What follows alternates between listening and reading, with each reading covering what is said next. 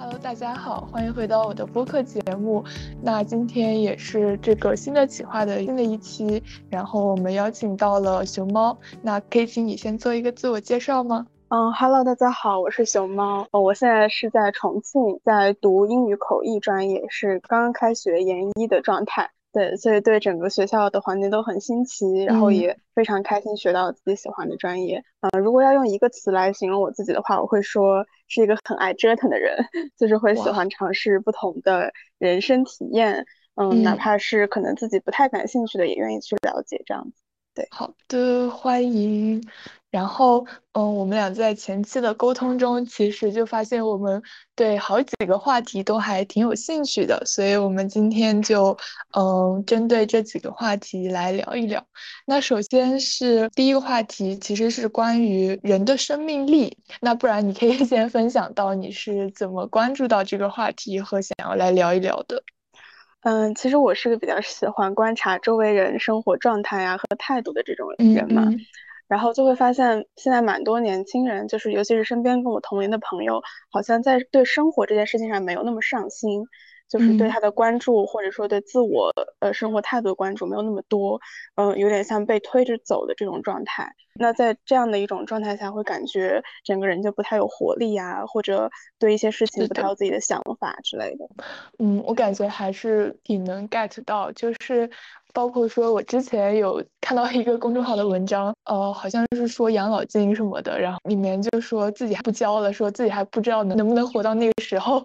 然后就感觉其实大家对于整个社会的现状，或者对于自己的生活来说，就有一种破罐子破摔的感觉。嗯，是有点偏悲观的态度。是的，因为我们聊到生命力这个话题嘛，然后就想问，就是你觉得人的生命力具体它是什么呢？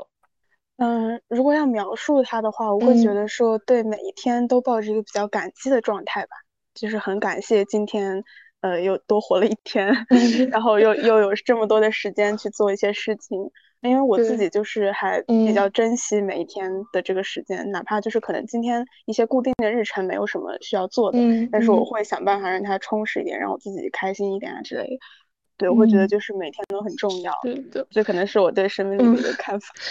对，然后其实我有在网上搜了一下，感觉就是很多人会在发照片的时候 PO 上，就说觉得拍到了最有生命力的时刻，就感觉这张照片很有生命力。如果要非要说这些照片的特性的话，就是 怎么说，感觉里面的人物都非常的开心，你可以感觉到他对当下生活的一种热爱和喜爱吧。对，有种充满希望的感觉，就看起来大家都很有一种很乐观的感觉吧。嗯嗯。然后我就有想到，对于我来说，我身边有哪些人有生命力？我会觉得，嗯，其实我的身边就跟你有说你观察你身边一样。其实我觉得大部分人可能都不是很能 get 到他们身上有那种很外显的对生命的热爱，就是好像大部分人还是比较平淡。可能你也不会觉得他特别特别的丧，然后，但是也没有让人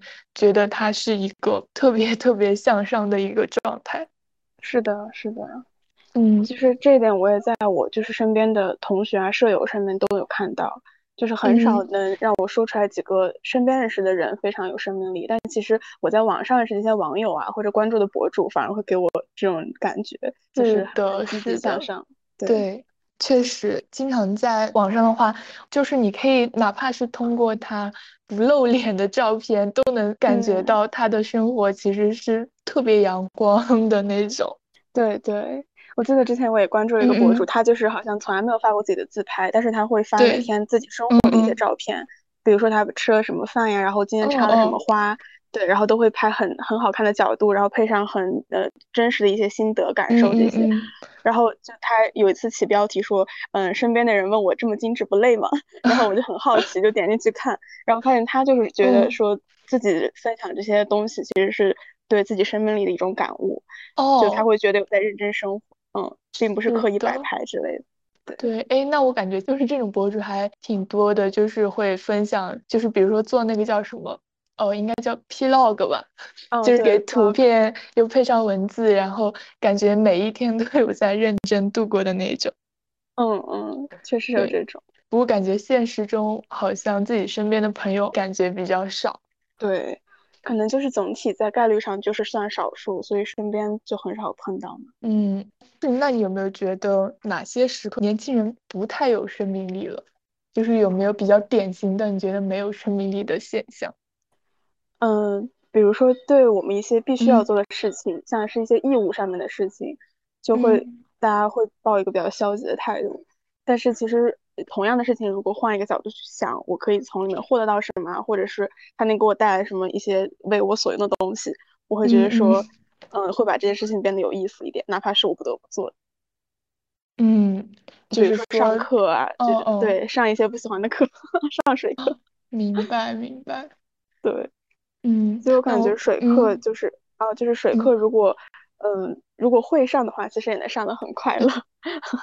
是的，就是感觉你应该是那种可以从就无论做什么事情，其实都能找到自己想要获得的意义，就是把大家看起来可能比较无聊或者没有意义的事情，然后对于你来说，你能转化为一种你让自己去行动的动力。嗯。而且就是除了学校的这些事情，就包括和家里面的呃相处的这种关系，感觉很多人就是都不会和家里有个很协调的关系。对。但是，嗯，其实他们也不能成为打压我们生命力的一个理由。嗯，就其实也是换一个角度想，呃，如果没有办法去改变，就可以去逃离啊，或者怎么样，嗯，想办法去隔绝都是可以。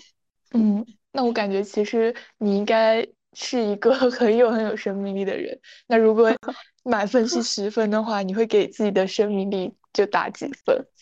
打个八分吧，剩下两分怕我骄傲。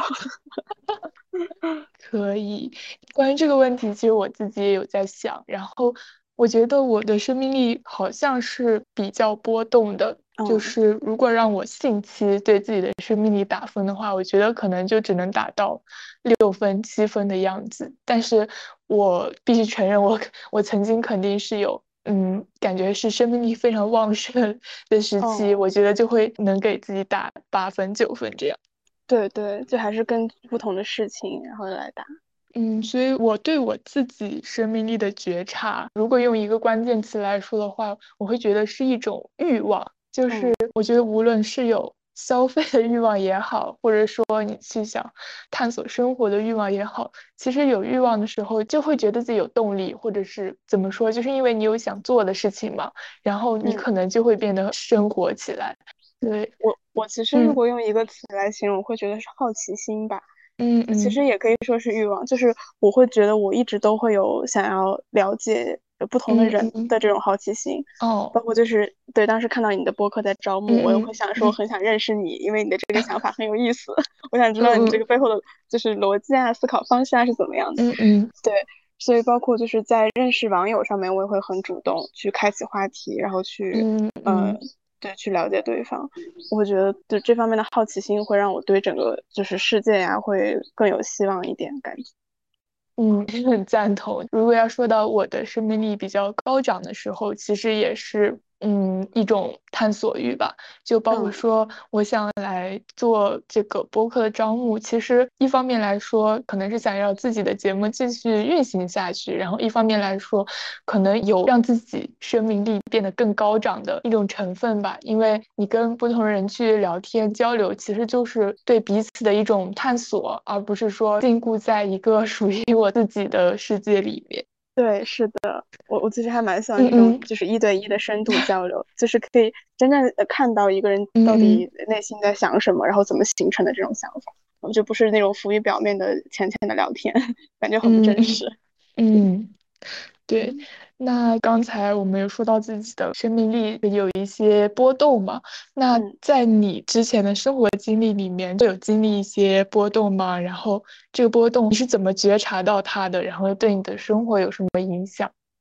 嗯，我觉得生命力波动还是主要体现在情绪上面，就是感情上面这些。对，像尤其是在面对和家里人的一些关系怎么协调啊，然后。然后还有在之前的感情里面，就是也会受到一些影响。嗯，像像在我暑暑假寒假的时候会回家嘛，这种时候就是，嗯，在和父母碰到冲突呀，或者有些有些欲望没有办法得到满足的时候，嗯嗯，就会觉得，嗯，不想活了，就好烦。没有真的不想活，对，嗯嗯，赶紧从世界上消失吧。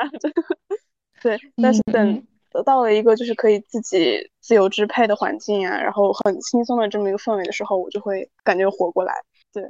嗯。估计和你有一点类似。我其实，嗯，前几年的每个假期回家的时候，然后一一般就是不是一个月就是休两个月嘛，然后总是在过了二十天左右，我就会我就会觉得我在家里待不下去了，就觉得太无聊了。然后身边的同龄人好像大家也聚的比较少，可以出去探索呀，可玩的好像也不是很多，所以每一次假期我都是。到最后，我都是特别想回学校，然后觉得回学校就焕然一新了。对对对。然后我一个人坐在宿舍的时候，虽然宿舍也是一个集体生活的环境吧，但是就感觉更自由，然后更自我，有一种大家都互不打扰，然后我可以随便支配我一天中所有的时间的一种很自在的感觉。对对，就是互不打扰这种有边界感的相处，真的太重要了。有的时候父母不太懂边界感，真的很让人抓狂。对，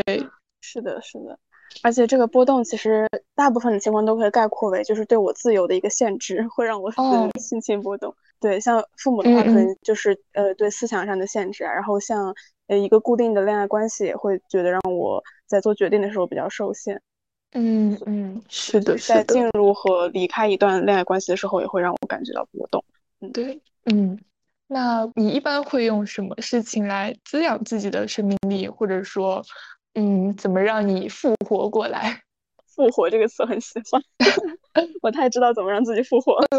哇，那可以分享一下。其实很简单，就是不理任何人，然后躺在床上听音乐。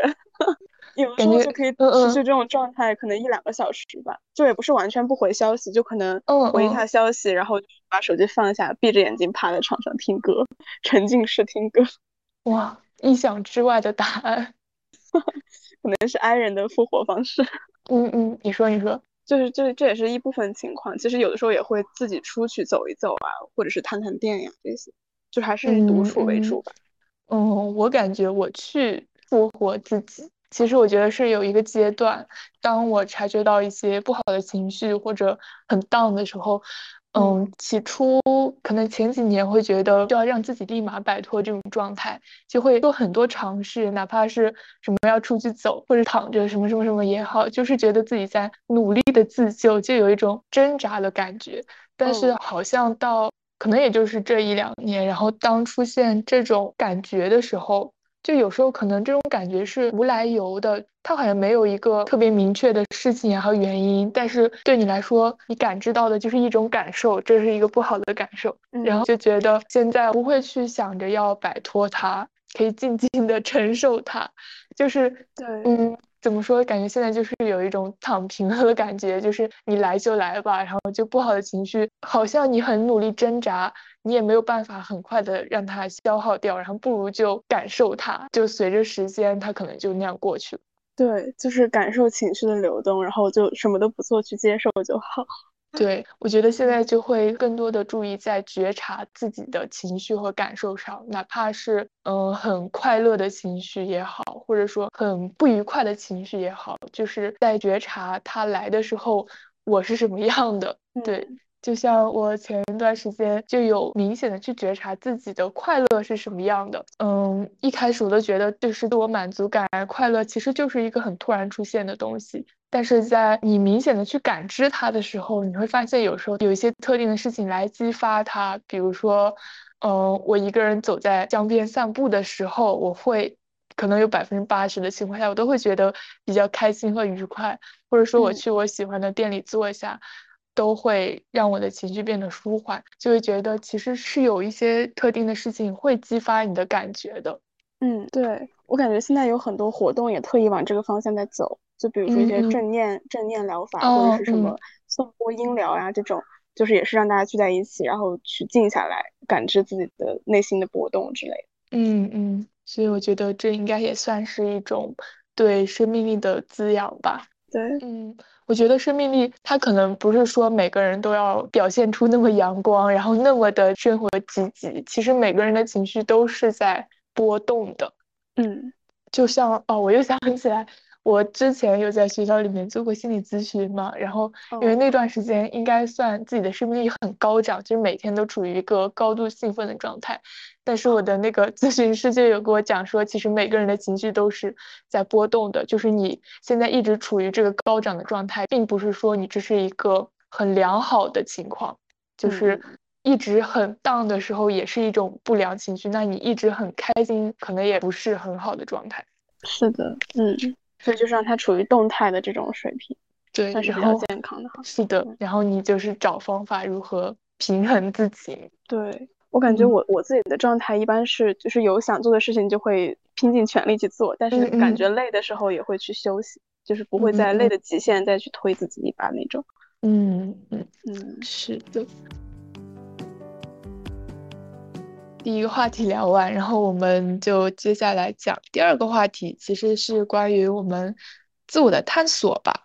嗯，呃，我们想聊这个话题，跟我们的专业选择和我们目前的呃一个个人的应该算是学习状态有关吧。然后，因为我们都在面临一些转折和新的一些想法的产生。那首先就是呃，想问你是什么时候开始对自我的认知变得更清晰一点？就包括说对自己未来的规划等等。嗯，这个应该算是一个过程嘛。就是最开始最开始的时候是可能因为参加了一个在大学的时候参加了一个英语演讲比赛，然后发现自己在台上的那种状态是特别特别自信，然后我自己也很向往的。对，然后那个时候就感觉哦，好像对英语是有点兴趣，就是可能是自我认知的一部分就开始产生。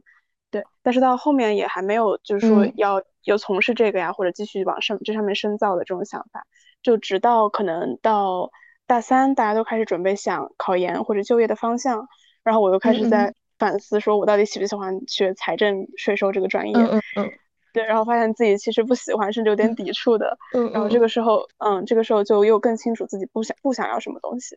对，嗯，就是这样慢慢一步一步，然后从不想要再到慢慢想要什么。最后大四就是决定要跨考到英语类的专业。嗯嗯嗯，明白。然后我其实回想了一下我的经历吧，然后我觉得我目前的状态其实是处于一个很应该算是很迷茫的状态吧，因为我可能知道我不想要什么，但是我不知道我想要什么，就是一个我觉得可能很多人也会面临这样一个状态。比如说我对我专业的一个认知的改变，就。其实一开始报专业的时候，我是对现在的学的园林专业比较有兴趣的吧。嗯，因为那个时候我也是知道自己不想要什么，就觉得自己是不想学化学，所以就是一切跟化学有关的全都排除了。然后又不是很想学数学，对，然后但是 但但但我又是理科生嘛，所以其实选择的。这两点排除下来，基本上就没有什么可剩的，所以就这样子过来读了。嗯，一开始就是抱着一个感兴趣的状态来读我的专业的。那对我的自我认知变得清晰，我觉得我都不知道我是从什么时候开始就不喜欢了，可能也受到身边很多人的影响吧。自己班上就没有那种对本专业特别有热情的同学，然后尤其是到了大二大三。一些课业压力和一些，因为学设计的就是要熬夜画图嘛，你就会觉得感觉又跟生命力连连接起来了，就大家都很消极，大家都是凌晨的时候都在发自己在画图的动态，然后很多人也是表达出自己的一种比较消极的态度吧。所以虽然一开始我是觉得我很正能量，就是我觉得我是爱的，能从其中找到热爱，但是也不知道什么时候开始，好像觉得自己不是那么喜欢了。嗯，所以可能这是一个认知上的一个改变，但是对于我现在这个大四的这样一个节点，就是对于我真正想做什么、想要什么，其实还是不是很清楚的。嗯。嗯嗯，所以应该也还处于一个对自我兴趣的探索之中吧。嗯嗯，可以感受到。是的，那就是也比较好奇，然后因为其实你对你的探索发现了一条自己想要走的道路吧，然后，那你在自我探索的过程中，就是有哪些你的内在的驱动力让你去做这些事？嗯，有一个内在的驱动力，就是我知道我对它感兴趣，所以我就想把它研究到极致，就是想在这个领域里面，就是能做到我能做到最好的那种状态。就是呃，一部分还是因为喜欢，但是喜欢和就是去执行的这两个中间，可能更多的就是一点。那个词用中文怎么说？就是雄心壮志，ambition。嗯嗯嗯，对，就是会有一点那种想较劲儿的把这件事做好那种态度。嗯嗯，感觉很令人感慨，令人感感觉你是那种很有执行力的那种人。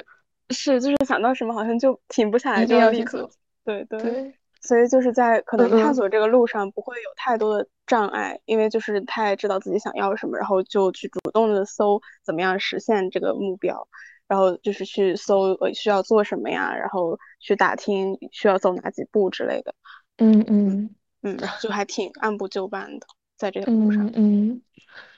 嗯，我感觉我自我探索，我可以，我应该是可以说没有驱动我。就是很顺利的探索的原因，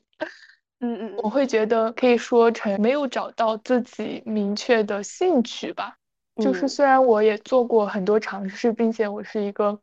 嗯，比较喜欢做尝试，哪怕是这件事情可能在外人来说并不看好它的价值，但是我觉得我感兴趣的事情，我就会去试一试做。但是在这一过程中，好像没有发生那种让人产生想要一直去探索的一件事情，或者说很多事情就三分钟热度就过了。这可能就是对于我来说，就觉得执行力略弱。哦哦，嗯，那感觉，嗯嗯嗯，就是你刚才说不太清楚自己，嗯，想到底想要做具体什么事情嘛？但是你又有很多的体验，对吧？对对，有没有可能就是因为你的理想和现实还没有搭到一，就还没有搭成一座桥梁在中间？嗯，就比如说，呃，录播课这件事情或者做咖啡都是你喜欢的，但是你还没有想就是怎么样把它变成一个商业模式啊，或者怎么样谋生啊之类的。但是如果但凡，嗯，如果有了这么一个框架，说不定就会更有信心一点去做这件事情。嗯嗯。也很有道理，可能说到底就是对于我未来想要成为什么样的人，在这一点上可能还没有一个明确的摸索吧。就嗯嗯，有一种跟不想和其他人一样的感觉，所以我也是，嗯，对，有点小反叛的心理，不想不想走跟大家一样的路，对，有这种感觉。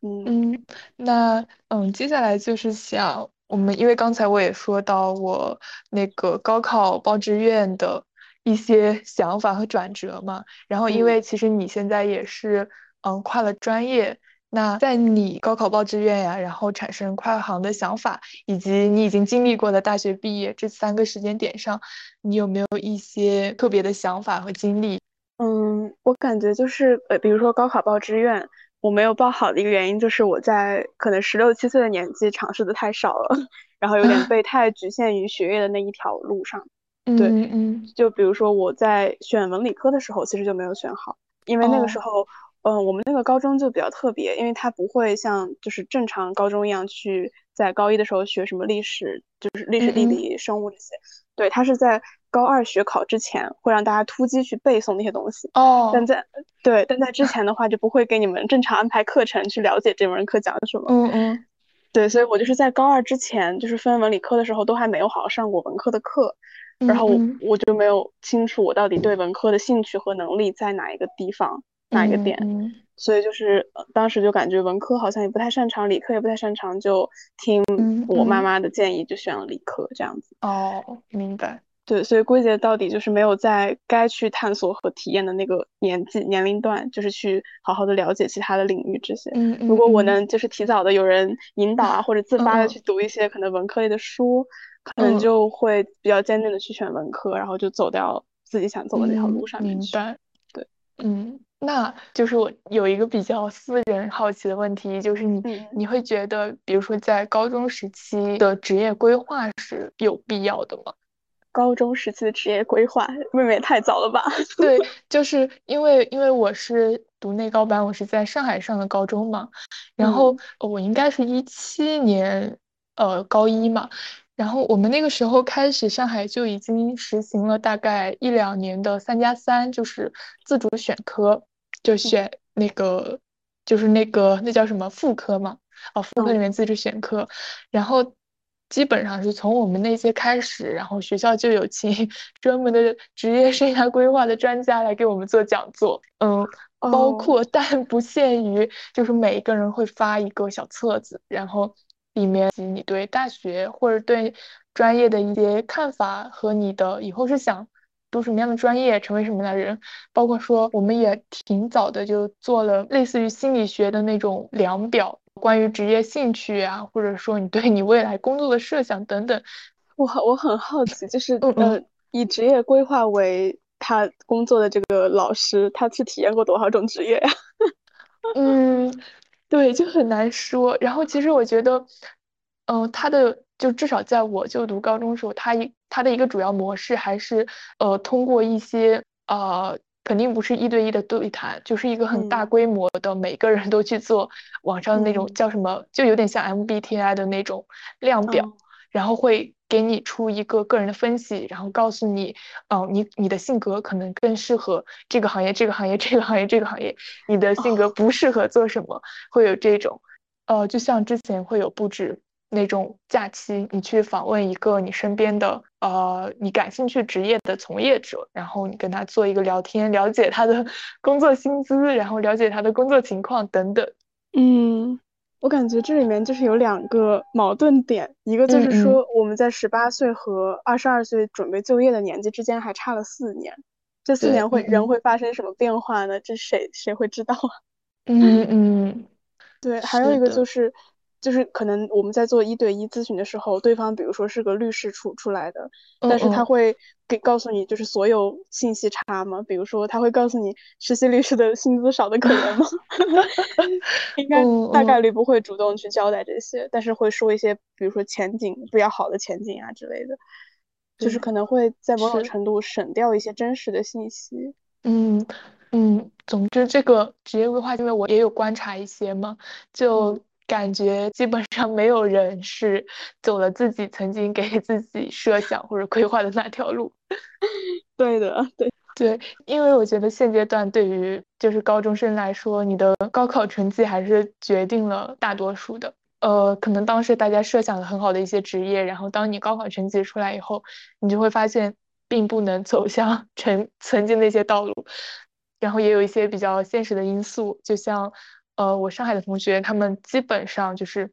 呃，宁愿在上海上一个普通的本科，哪怕他们的成绩可以在外地上一个，嗯，比较一般的二幺幺，但他们就不愿意离开上海。当时就是我身边也有一些曾经在做职业规划中很有自己想法的同学，然后在高考之后，可能是迫于家庭的要求和就是留在上海呀等等。最终都做出了一些与曾经想象完全不搭边的专业选择。对，就是在十四岁的那个年纪，好像我们没有办法有那个权利去规划自己所有的东西。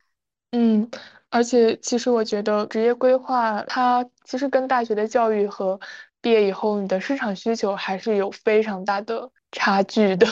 是是的，对。所以我感觉以我学的专业来说吧，其实很多人是在大一的时候。就明显的能感觉到他们是不是很喜欢这个专业，就是可能没有一个呃比较清楚的了解。嗯，而且这个其实也可以归结，就是在高中阶段的教育太偏向于应试了，或者说太死板了，像定的一些，比如说不让带手机的规矩啊，然后呃一周要上六天课的这种，嗯，这种，对，所以可能就会不会给大家太多时间去探索自己感兴趣的东西。就可能拿到手机只想放松刷刷视频，没有想过去了解一些。嗯嗯，其实我觉得在上海的高中教育其实应该已经算全国比较领先的嘛，但是 我身边同学仍然是没有能够跟当初设想的一样，就所以有有时候想到这个还是比较感慨的。嗯嗯，可能你们高中比较好的一点就是它可以有更多的资源。就是在你想去了解这个领域的时候，他们可能可以请到这方面的专家之类的。但是普通高中可能连这个资源都获取不到。嗯嗯，嗯嗯，那就是接下来就是关于自我探索的最后一个问题吧。可以大概描述一些你未来是想成为一个什么样的人，或者说你现阶段对于自己的未来有没有一些场景上的想象？有，每天都有很多哇，因为其实会小红书会刷到很多那种向往的生活，比如今天就刷到一个呃巴厘岛数字游民的一个生活工作日常。对的，就其实呃很羡慕这种自由的工作时间和自己安排的这种呃规划吧。就是比如说一天里面你不需要在一固定的时间干固定的事情，然后你可以任由自己的就是创造力去发散。对，嗯，就是会有很多呃自主的去思考和创造的创创作的时间，而不是被一个对一个固定的规则去压着走。嗯，那其实这种设想对于自己来说也是一个动力吧，应该是。嗯，但是也蛮困难的，因为好像也没有很多职业是这样子。是的，是的，是的。嗯嗯，那你有什么就是设想的场景？嗯，我觉得我跟其他人有一个很明显的不一样，就是 曾经有一段时间，我的人人生格言就是差不多就行了，就。就虽然虽然我不是一个很消极的人，然后我自认为我的我我每天也是比较开心，然后是一个怎么说应该算是乐天派那种。但是我比较积极的原因是因为我没有一个非常大的要求，我会觉得差不多就行了。然后我还特别能接受自己的个人缺点，向外的，然后无论是我内心的一些想法也好，其实我对自己是非常 宽松和包容的。嗯，所以可能这也造成我在自我探索，在未来想要成为什么样的人来说，我觉得我就没有一个很明确的个人的，或者说向外世界的一个设想，可能更多的就是停留在我向自己的内心，就是我的内心 要做一个什么样的人，可能说是，嗯，一个情绪很平和，我对每个人都能保持一个友善的态度。或者呃，我能明显的觉察到我自己每一段时间的心境变化等等，就是我是一个向内观察很多，但是向外设想比较少的这样一个情况。嗯，我感觉你现在就已经在这条路上走了。对，嗯，所以已经在开始觉察自己。是的，所以有时候就觉得跟嗯跟大家交流也好，就能。激起我对外界世界的更多的探索的欲望吧，因为我有时候就感觉自己是过于沉浸在个人内心，无论外界发生什么事情，我都能把自己调节的很好，但是可能就不是很现实那种。嗯，就意思是说，如果你就是朝九晚五、九九六的那种生活，也是可以自洽的吗？对 我，我我就会觉得是这样，就我有一种差不多，就是差不多就算了，然后就有一种呃。就就是就算找不到工作，总有方法能活着的感觉。啊，懂懂懂的。但是我自己个人又是不消极的，就是我的内心是很积极的，所以就感觉还是有一种内外的矛盾在。嗯，就是好像一直有给自己有事情做，但是不设 KPI 的那种感觉。对，但是我觉得目前的状态对我来说是能自圆其说，就是自洽的，所以现阶段也没有太大的焦虑什么的。对对。所以，如果未来想成为什么样的人，肯定首先是自己不讨厌的那种人。对，是的，是的。嗯，其他的其实不管什么样的场景都说不准嘛，嗯，都是可以变化的。嗯嗯。所以我感其实我们两个对未来的设想代表两种方向吧，就是一种是呃怎么说是向外的，然后一种来说就是比较向内的。嗯嗯，是的。嗯。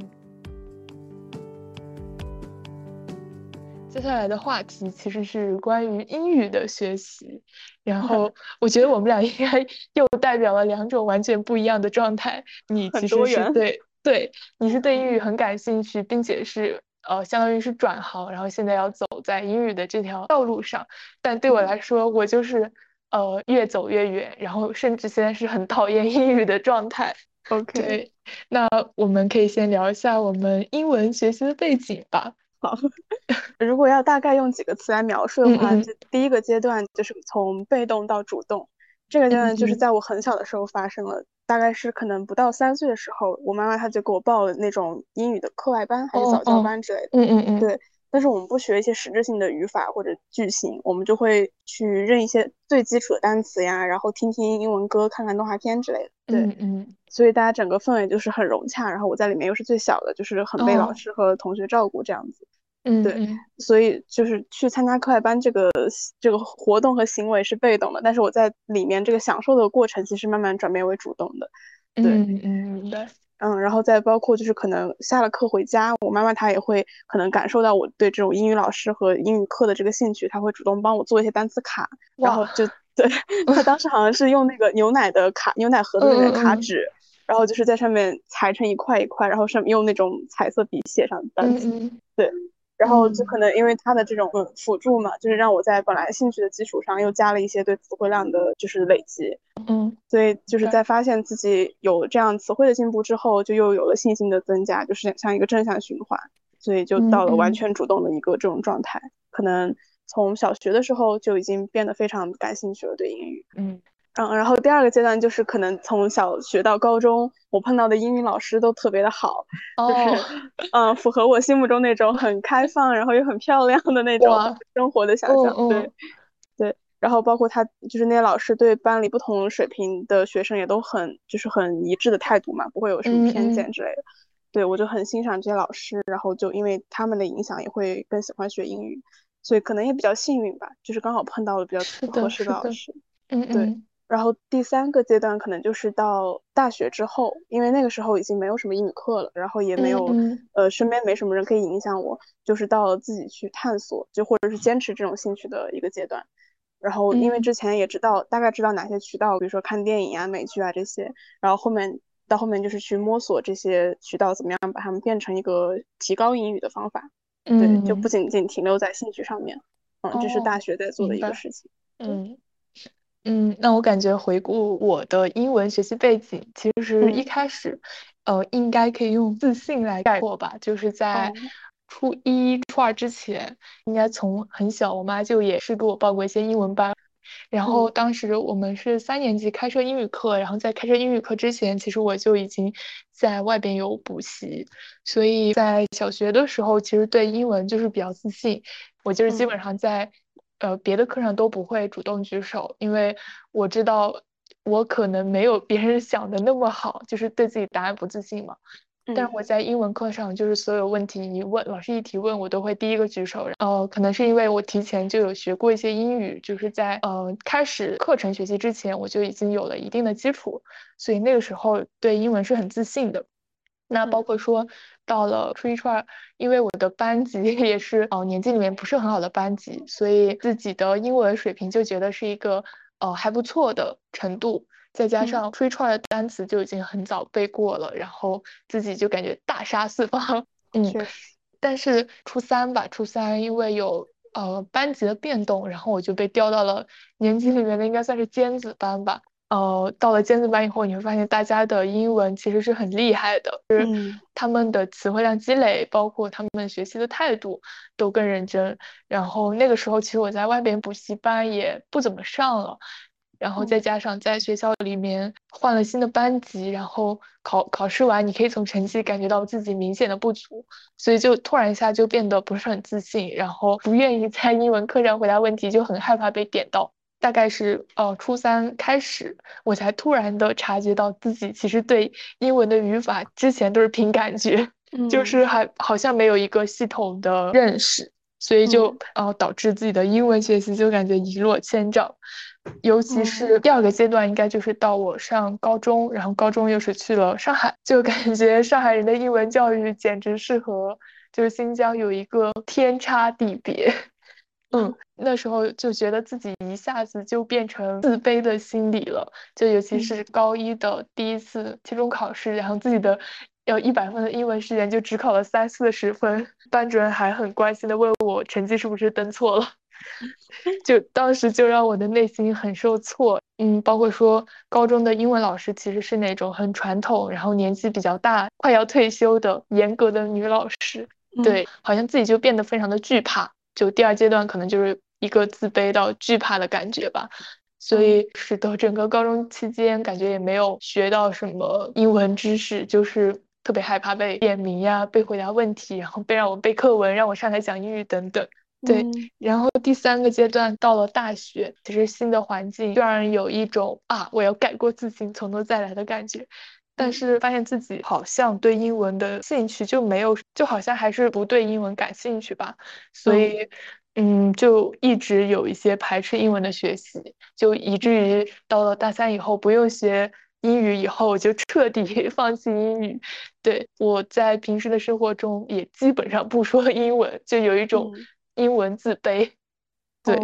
可能就是一个从自信到惧怕到自卑的一个三个转折。嗯，那其实听下来就感觉主要还是因为就是呃，高中初高中的时候同伴的压力是一方面，还有一方面就是可能课业难度就是肉眼可见增加了。嗯，对。嗯，我觉得可能很大的一个因素就是，哦，我对于英文的学习是突然一下觉得自己从来没有学懂过的，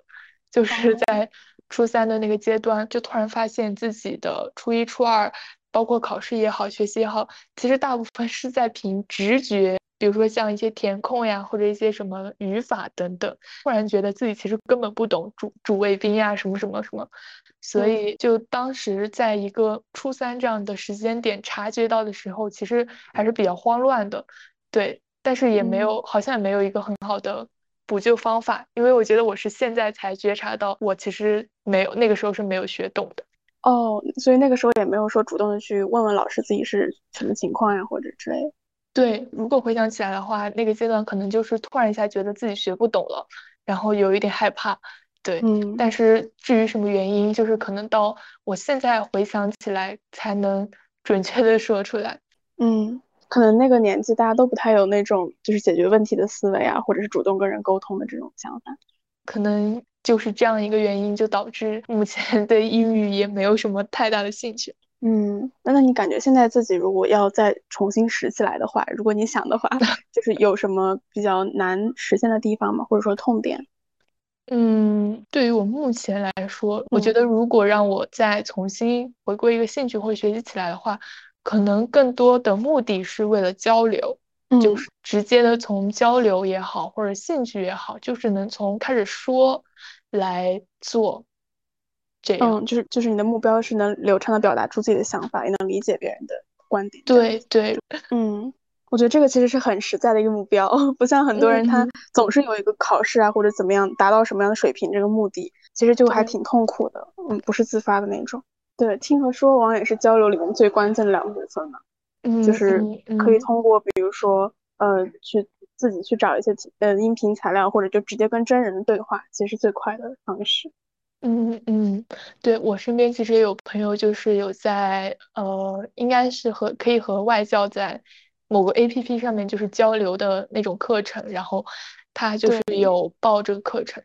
呃，可能每周会和外教进行一个二十分钟到半个小时的聊天。感觉如果让我开始重新学的话，我可能会更偏向于用这种方式。是的，而且它现在这种成本也比较低了，就不像之前一节外教可能好几百。是的，是的，嗯嗯。那下一个我的提问吧，那想先问你在英文的学习中有没有就是让自己丧失兴趣的时候，或者很大的挫折？也有，就也是在应试的时候。对，有一个是就是在高考就高考前那一阵子，因为我的嗯嗯高三整个高三的英语成绩都没有算很拔尖，就不像年级里总有一些可以到一百三十五以上的这种。是的，是的。对我我是我是那种最低考过一百零几，最高也考过一百四十几的，对哇，所以所以就是有很大一部分也是在靠直觉啊，或者是语法的基础不太扎实。那这种时候，对就会感觉说，为什么我还这么喜欢，但是我又学不到特特拔尖的程度？哦，嗯，也是比较痛苦。对，然后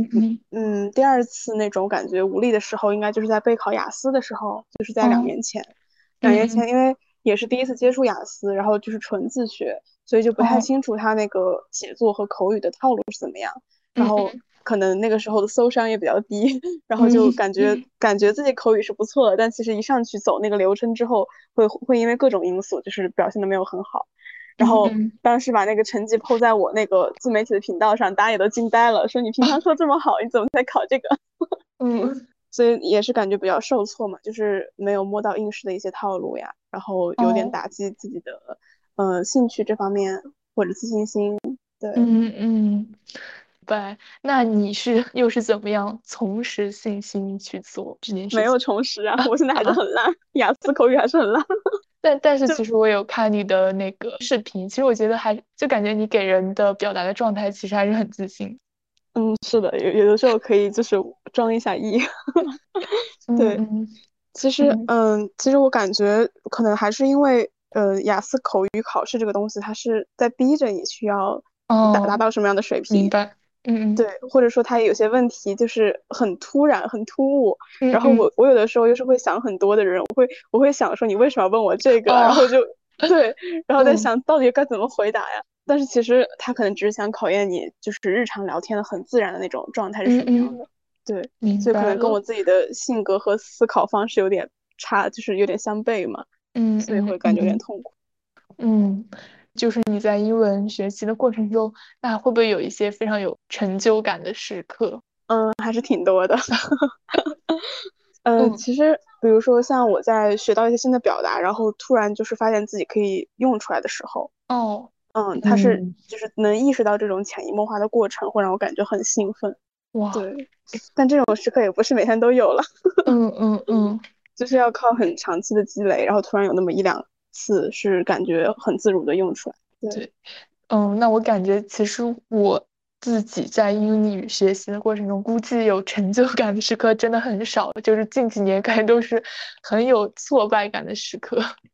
嗯。但是我可以预料到，就是如果你的目标是和人交流的话，然后你在后面如果能跟人流畅的用英语沟通，应该会很有成就。也许会吧。对，目前反正目前还是处于一个对英文逃避的状态。嗯，其实这个也是我的一个目目标之一吧。就是我也不会想说到底要达到什么专八呀，或者什么样高级口译员的程度。嗯嗯。对，其实能和人顺畅的沟通，就觉得很满足了，在某些时刻。嗯嗯。对是的，是的，明白。对，那就是其实你现在对于英语的学习也有很多自己的看法嘛？那你能不能 就是分享一些，比如说学习的英语的逻辑啊，或者一些比较好的让自己有兴趣去学习的这种方法？嗯，如果就是现在你已经是比较有兴趣的话。嗯，可以就是通过输入和输出同时进行，去加强这方面的能力。因为有些人他会觉得说，我词汇量还没达到什么程度，或者说我呃阅读还成什么成问题，那我怎么敢开口去说？我万一说不了流畅，或者说的有问题怎么办？嗯，但是就是因为想太多了，或者说没有同时进行，才会有这样的顾虑。就如果对，如果你是一边在输，但同时也在进行，比如说少量的或者是呃少频率的这种输出，其实也都可以会缓解一下这种焦虑，因为你会发现，就是哪怕你最开始输出的时候很磕巴或者很不顺畅，但是你在同时有在运用到你输入的东西的时候，你会感觉到是有一点成就感的。嗯，对，所以就是这两部分要同时进行，不能只单方面的输入啊这种。嗯嗯。嗯，还有一个是，呃，我比较好奇，就是，呃，因为我之前的同学就有一些会说，你可以先看一些美剧啊，或者一些英文文版的电影等等，然后来培养一些兴趣。你觉得这个是一个比较好的方法吗？我觉得是，但是要看怎么用。嗯嗯嗯 嗯，首先就是要把看字幕的速度提上来，就是让能同时看两两种语言的字幕。然后，并且去快速的收集到一些好用的表达，就是这个速度要到这种程度。然后就其实这个也可以体现出来你学习的意识嘛。因为有些人他刚开始打开的时候说哦，我要开始好好练听力或者怎么样，看着看着他就进去了，他就不看字幕，是是的是的，对，或者只看中文字幕。所以就是嗯，我可能是因为出于一种在学这个专业，所以就养成这种习惯的素养。对，就是看到任何的外国的影片啊或者什么。听歌啊，都会不自觉有意识的学习哦。对对，也算是抱着一种目的嘛，想要去提高一下或者收集一下什么表达呀之类的。嗯嗯嗯，懂。但但这个前提是不会影响我对这个剧情的理解或者怎么样。对，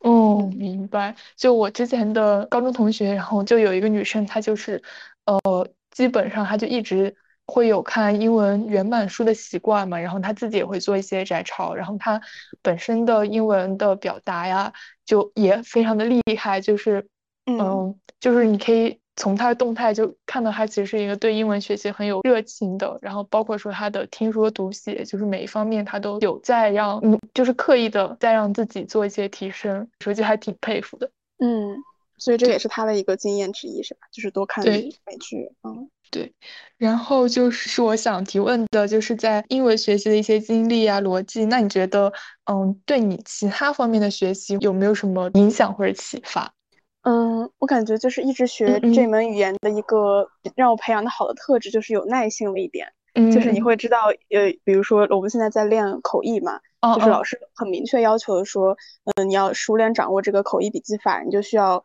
练够四百张白纸正反面，哇，也就是对，也就是八百面的量。所以在这个基础上，你是可以达到你想要的那个流利的程度的。或者说，就是你每天必须要练够几个多少小时啊，这样才能过什么什么考试。所以就是会感觉，嗯，这些事情后面都会反映出来一个，就是说你要有耐心去沉下心来，去做做这种重复的练习。对，所以会让我就是不会那么浮躁，然后去为了一个目标可以去重复的做一些很无聊的步骤。嗯嗯，对，懂了。那感觉其实英文的学习对于你其他方面的影响或者帮助还是挺大的。嗯，不过这个有耐心也只是一个小方面，其实我觉得还是有一种国际视野的培养，或是我觉得比较重要。对，像可能，嗯，在准备英文演讲的时候，就会接触不同的话题嘛，然后这些话题就是有人文社科的，然后也有一些比较不太常见的，像环境类啊、科技类这些。对，然后这些就会让我说主动去查相关的资料，或者说呃去想一想自己对这些事情有什么看法。这之前是从来不会想过的，就只有接触了英文演讲之后，对才会想这些。然后包括就是在和别人聊天的时候，其实嗯，这个国际视野这个很难很难说怎么体现。嗯嗯。但就是比如说聊到某个文化或者某一种不同国家之间可能一些现象呀，或者一些习俗的时候。就会觉得说，哦，一切都都是有可能的，都是合理的，嗯，就这种包容的心态，其实也可以，也可以说是从英语学习里面得来的一个衍生的特质。嗯，明白了，明白了，那感觉还很有收获的。对，是的。嗯，那接下来就是我们最后一个话题，就是关于我们目前的一个恋爱观。对，呃，不然就可以请你先说一下你现在对于爱情的一个态度，差不多就行了，沿用你之前的那个 说法。对，因为因为我其实就在今天之前，我有看你的呃视频，就是讲你就是选择单身的，应该应该是那个视频吧？对，是的，是的。嗯，我觉得其实你说的还挺有道理的。对，虽然呃，对于我来说，我目前是一个很多年都没有。恋爱经历的这样一个人，但是，嗯，其实我对于呃爱情的态度其实是跟你还是比较相似的，嗯，对，可能就是会更从我最近的亲密关系，就比如说从我友情的建立上来，嗯，反思到就是个人对于爱情的需求或者对于亲密关系的需求，嗯。跟你视频中的比较相同的感受吧，就是你觉得一开始其实是被特性所吸引，然后所以在一起，那最后分开可能就是察觉到之间的不合。对，然后其实对于我来说，我最近就是又有在想，因为呃，我应该是从去年的年中开始到现在，就是呃。应该算是交到了一个很好的朋友，对。然后其实我跟他的朋友的交往过程中，然后我觉得我是一直在觉察我们之间就是关系的微妙的变化的。哦，呃，包括说我能明显的察觉到我们俩都对一些事情有不一样的看法，而且我们会呃发生一些矛盾。对，就我就会有在思考，就是我是怎么在我们的矛盾中做出妥协的。嗯哦，虽然不是爱情的这种亲密关系，但是我觉得可能可以引申到，就是爱情上可能是同理的。嗯，对。那这种矛盾一般是，嗯，就是就某一个事情的观点不同，还是价值观上的矛盾？我觉得我们有行为 行为逻辑上的矛盾。对，嗯，比方说之前呃，我们有去完成一个类似于小组作业的内容吧。对，但可能我对于完成一件事情的行为逻辑是这样的，就是我可能会。呃，要求一个快速的、有效率的完成，但是他的行为逻辑可能就是在规定时间内完成就可以。对，当然我们俩的矛盾可能就是还能更细节一些。对，对，但我们产生矛盾的当下，然后我有觉察自到自己的反应，就是我就是嗯，我当下就不想处理，对我就是有在逃避，然后就装作什么事情都没有发生过，但其实我的内心是非常不爽的，对彼此的行为都很不爽。其实我觉得我的朋友他其实是一个，嗯，很擅长处于关系，或者或者说他是一个很擅长沟通的人，对。然后他后来就是第二天有当面的跟我提出，就说他在昨天我们的交流中察觉到我的不愉快，对，他说虽然他也想了很久，但是还是想跟我一起探讨一下这个问题，就是我们对待做一件事情不同的态度。他的这一次提出，就让我突然觉悟到，我过去的很多亲密关系，包括说爱情的关系里，其实有很多矛盾，就是就就是我们都放在那里，就没有处理，就让它过去了。嗯，对。虽然我认为一件小事不会影响我怎么怎么样，但是可能很多件有矛盾的小事积累到一起以后，就是你没有当时表现出来你的不爽，对方也没有说，但可能就是要到分开的时候，就会觉得这是一个很大的矛盾。嗯。对，所以所以我的朋友当时在我们发生这个矛盾，跟我很直面提出的时候，才让我突然意识到，其实这些问题我们都可以沟通解决的。是的，是的。有你，那你当时选择就是不想处理，是因为你感觉对方是一个不太好妥协或者说话的人吗？嗯，对于我来说，我的潜意识就会觉得没什么。就是每个人都有矛，就是每个人的价值观不同是没什么的，所以我会怎么说？我会忽略这个问题，就觉得它不是什么事儿。对，虽然我们都有不好的情绪，但是呃，就是不会觉得它是会影响我们的关系。哦，那那我跟你是一样的想法。对，因为我发现就是我跟以前高中认为玩的最好的一个闺蜜，嗯嗯，就是到了后面，其实在一些话题上面也会有一些分歧。但是往往我们的做法都是避而不谈，就是去换到下一个话题，因为我们知道，如果在深层的一定要达成妥协一致的话，就会有点影响感情。对，是这样的，对。所以我从前从来没有觉察到，说我我可以把这些问题拿出来谈，就是拿出来解决和交流。对，然后他的那一次提出，就让我特别意外，就是我们俩后面就有进行一次非常 深刻的交流。就相当于，其实我是直面了自己的情绪和我们之间的矛盾，然后我也有摊开跟他讲，就讲我其实那个当下我是非常不舒服，我是很不爽你的行为的，嗯，对，然后就呃，我觉得他应该是给了我一个契机，让我可能对于以后的在无论是亲密关系也好，然后爱情也好，可能都都给了我一种新的思路吧，就是所有事情我们都可以拿出来谈，所以那次交流就让我觉得。呃，可以说是我们俩的关系又更近了一步。对，因因为其实是，我觉得这种问题可能很多人都会选择跳过，因为觉得是不痛不痒的。对对，其实这一点我也是，也算是我的一个嗯，就是选另一半的标准吧。就是我会觉得说，如果我们两个什么都能聊的话，会是我很理想的一种爱情的状态。嗯嗯，对，就是不会有任何隔阂或者是忌讳之类的。对，嗯，其次第二点是，我觉得我和我这个朋友的相处之中，就让我觉察到，就是尊重人与人之间不可磨灭的不同。是的，这种差异性太多了。嗯，虽然我对很多矛盾都避而不谈，但是当我们选择第一次开始谈矛盾以后，你就会发现，其实两个人之间的矛盾真的非常多，会遇到非常多，呃，大事小事上面不同的看法。对，但是其实聊到最后，我发现。大家聊的目的不是为了妥协，就是不是为了其中某一个人做出让步，而是为了让对方更加理解自己的行为逻辑，然后尊重。是的，是的。嗯，比如说他作为我的一个好朋友，然后我想要去了解他到底是怎么想的，而不是说让他跟我达成一致，就是不会说再那么的强迫对方跟我妥协，而是。就是我们很很深层次之后，然后我去理解，就真正的理解每一个人他为什么想要这么做。对，嗯嗯，对。那看来是你爱情观的形成肯定会有受到他不小的影响。而且我觉得，其实就是以尊重为前提的交流，可能并不会让两个人就此渐行渐远。因为首先，可能两个人都愿意交流，就已经是非常重要的一点了。嗯，对，你会发现两个人能成为朋友，其实会有。很多原因，哪怕是你们俩都很爱说话，然后很愿意交流也好，但是很多当你们已经建立起这个亲密关系的连接之后，其实这些价值观上的不同呀、小的矛盾，可能就不会再让你们俩就是产生那么大的矛盾，说两个人要决裂这种。嗯嗯，是的，就是感觉总体上对这段情谊是非常惺惺相惜的，所以不会有特别大的破裂这种。嗯嗯嗯嗯，就感觉是从一段关系引申到了对于整个亲密关系都有了一个新的认识吧。嗯嗯嗯，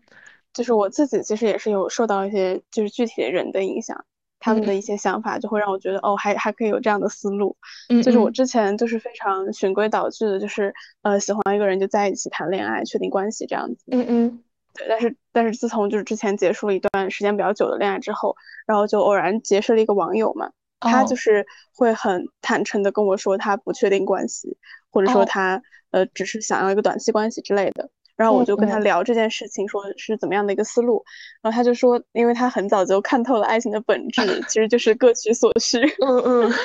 然后有没有这个标签或者身份，其实都无所谓，甚至有的时候对他来说有点拘束。然后其实我我也能感觉到，因为我在之前就是谈每段恋爱的时候，不不完全感觉是自由的或者舒服的，就总有那么些时候觉得说啊，干嘛要谈这个恋爱？会对会有这样时刻，所以就会感觉说。那他他这么洒脱的一个就是态度背后，其实就可以反映出来，他是看得很透彻，就是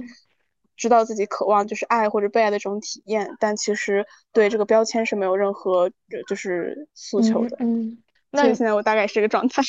哇，明白。对，嗯，还有想问，就是如果从以过往的爱情引申到人与人之间的一个关系，就是你会怎么看待一段亲密关系？嗯，这个指的就是和异性之间的那种亲密吗？嗯，我感觉就是呃，任何人应该都可以。嗯，就是两个人，嗯嗯。其实无话不说，其实算是我们刚刚谈的第一个标准。嗯嗯。就不管是朋友的亲密还是恋人的亲密，就是不希望中间有太多的隔阂，然后有太多的禁忌，呃，需要小心翼翼的这种情况。对，就是什么都能敞开聊，哪怕就是双方意见不合，但也不会有气急败坏的情况。出现，对，就是保持一个比较包容的态度，可能算是就是一个基础嘛，亲密关系。对，然后再到如果说是恋人之间的话，我会觉得说，嗯，我会欣赏他这个人，都都会比较重要一些，就是不能光看我们俩之间聊天的状态，还要看他这个人有没有我欣赏的特质。嗯嗯嗯嗯，明白。如果有的话，我就会更想去了解他，然后想跟他建立更深层次的关系，这样。嗯嗯，对，就是其实对于亲密关系，嗯，就感觉自己其实很难跟别人建立亲密关系的这种人，对我就会觉得我自己的个人边界感其实是还挺强的。对，虽然我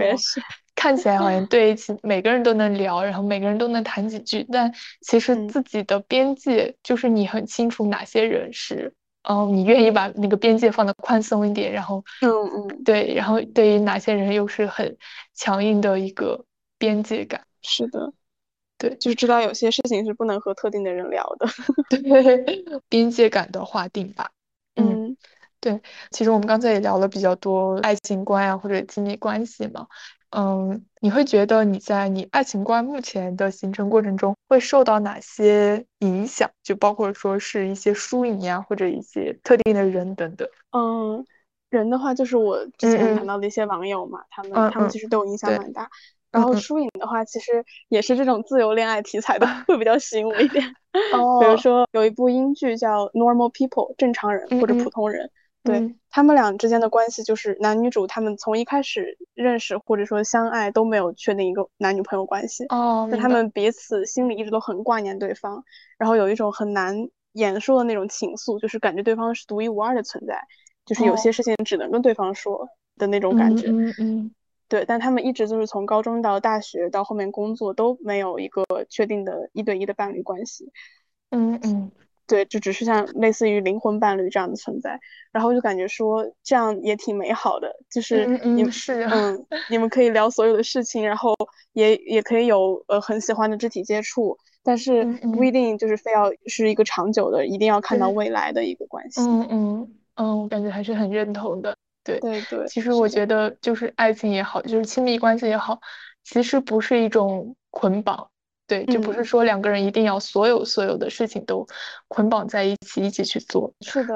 呃，如果只是从爱的角度上来说，可能更加在这段关系中渴求的是一个爱与被爱的关系。对，这种感觉，嗯，能感受到对方的爱，然后也能有能力去爱别人，其实都是挺美好的事。对。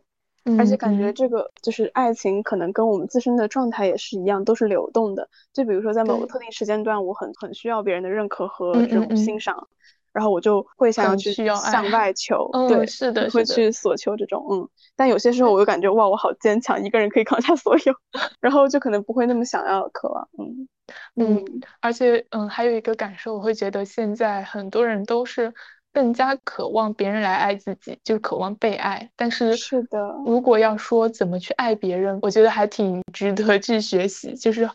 嗯，爱去爱别人这种能力，其实，嗯，感觉不是每一个人都会做或者做得很好的。嗯，这种其实看一些书里应该也可以学到一些。哦，我不知道你有没有看过那个《再见爱人》那个综艺。哦，没有。对他其实是节目里会找已经离婚的，然后或者准备要离婚的，就是关系已经不太好，就会找这样的夫妻，然后来一起参加一档真人秀吧。对，然后他他现在拍到第三季了，然后我有看第二季，然后虽然我的朋友最推荐的是第一季。哦，对，然后他就是以这样一个形式，然后期期间就是嗯，会让两个人互相审视彼此的关系等等。对，然后我是看了第二季，其实我虽然没有看完，但是我每一集看的时候都特别特别有感受，所以我觉得也可以推荐给你。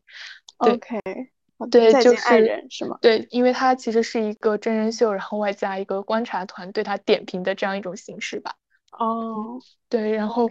我觉得在这里我可以大概分享我看第二季的时候的有感。嗯嗯，比如说记得一句话是。嗯，承诺是当下那一刻的真心，它不能用永远来考量，而是要考量那个当下是不是真心的。哦，就是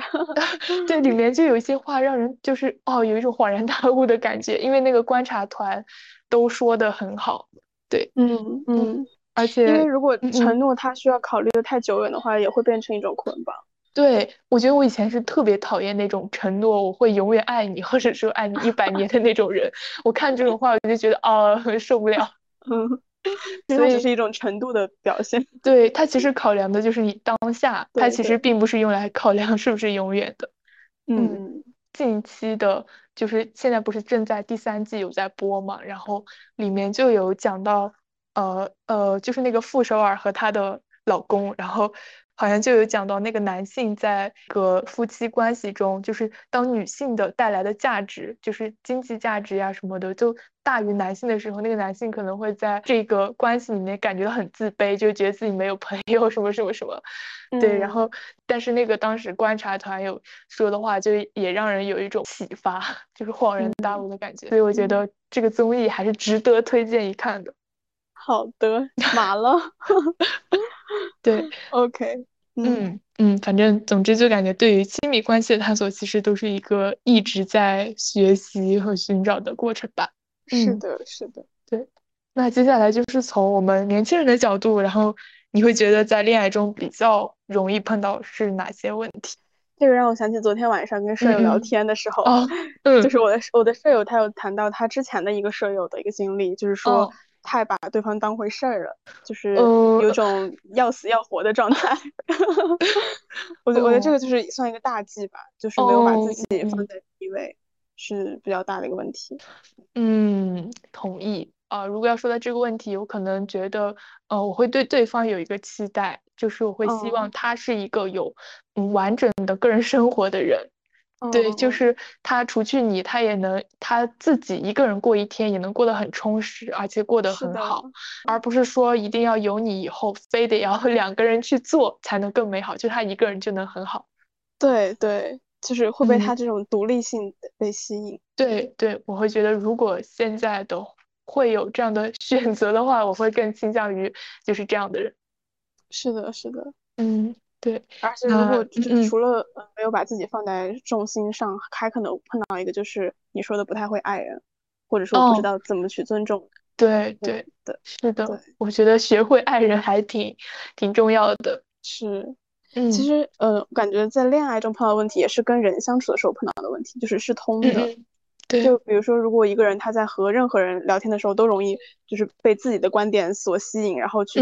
认真倾听呀，或者说总是去批判他人的想法之类的，那他肯定在恋爱里也是很失败。是的，是的。所以感觉，如果能有一段正常的恋爱关系，我觉得前提是其实两个人都是一个，就是都是一个人格很完整，然后嗯，自己在独自一个人的时候都已经是很呃充实的这样一个人，然后两个人在一起可能才会有一个比较好的结果。是是，就是有一加一大于二的感觉。是的，是的。嗯，对。那最后一个问题就是，嗯，关于我们在亲密关系中就需要妥协的时候。你会怎么样平衡？这个要看具体事情。如果是很小的事情，就对我对我没有什么影响的话，那就听你的喽，反正能让你开心。嗯 嗯嗯，对。但是这种次数肯定不能多了，就是要一来一回。嗯嗯嗯，明白。你会，你也是个不太喜欢妥协的人吧？应该。嗯，对于我来说，比如说，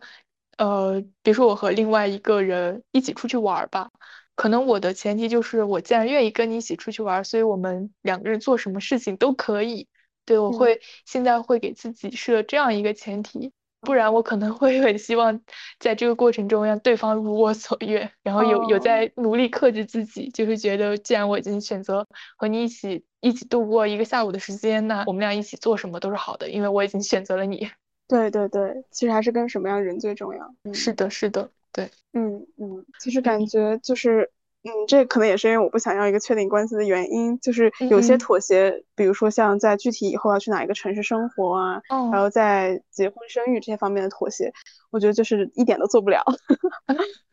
所以，哦，所以就是不太想对确定关系。哇，那感觉其实这些是一些比较触及内核的 一些问题，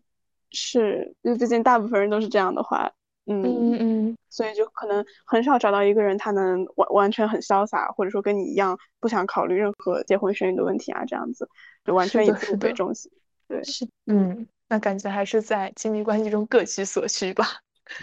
对，